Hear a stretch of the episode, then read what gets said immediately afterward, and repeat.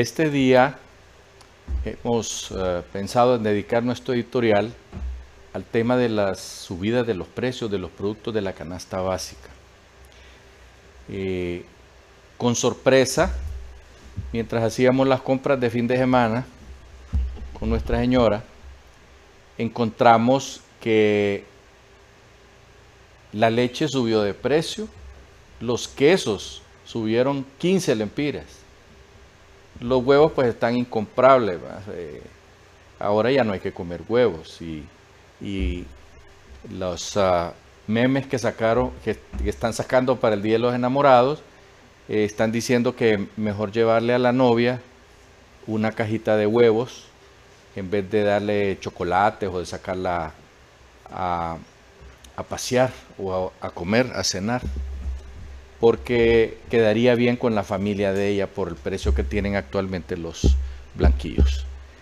Lamentablemente, eh, nosotros ayer precisamente porque tenemos algunos amigos con los que eh, platicamos que son gente del agro y les preguntábamos que por qué los huevos estaban tan caros y me decían, licenciado Flores, me dice, el problema es que el costo de producir se ha disparado en un 20%.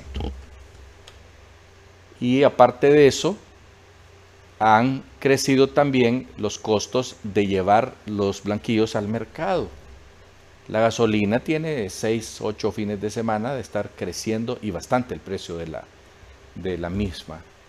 Por esa razón, eh, nosotros creemos que más que especulación, porque eso es lo que estaban argumentando algunas algunos personajes del Estado de Honduras, diciendo que no, que lo que pasa es que la gente, productores están especulando, que, esconden el producto para que suba de precio.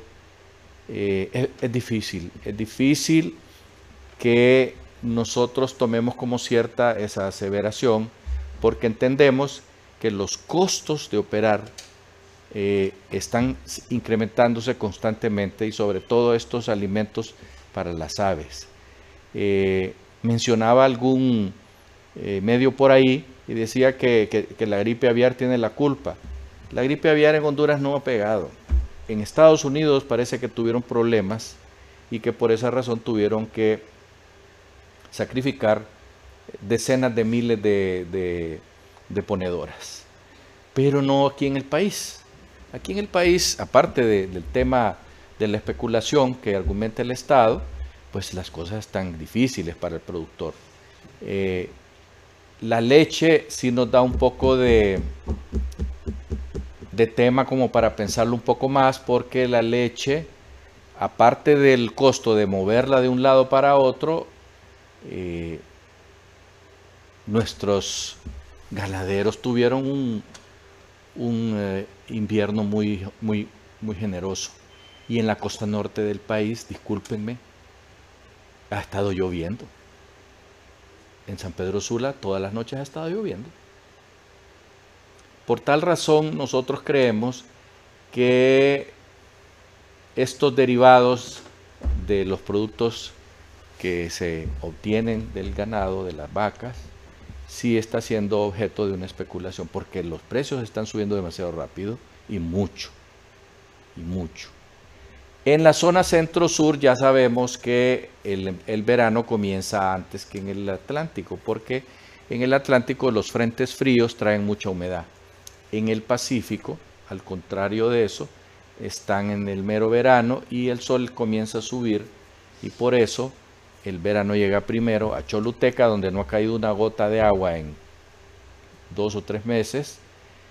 Y aquí en Tegucigalpa pues está muy difícil que llueva, aunque hemos tenido noches frescas, muy deliciosas para, dormir, pero no, no hay agua. Y por esa razón pues lo que se produce en el centro sur tiene problemas por falta de agua. Y allí es donde los eh, que se dedican a vender eh, productos del ganado dicen que es que no tienen agua, pero en la costa norte del país sí la hay y allá es donde más se produce eh, leche.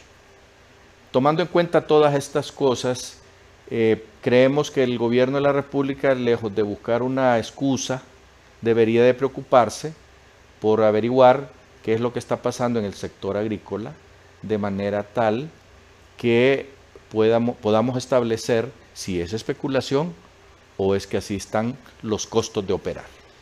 Hasta pronto.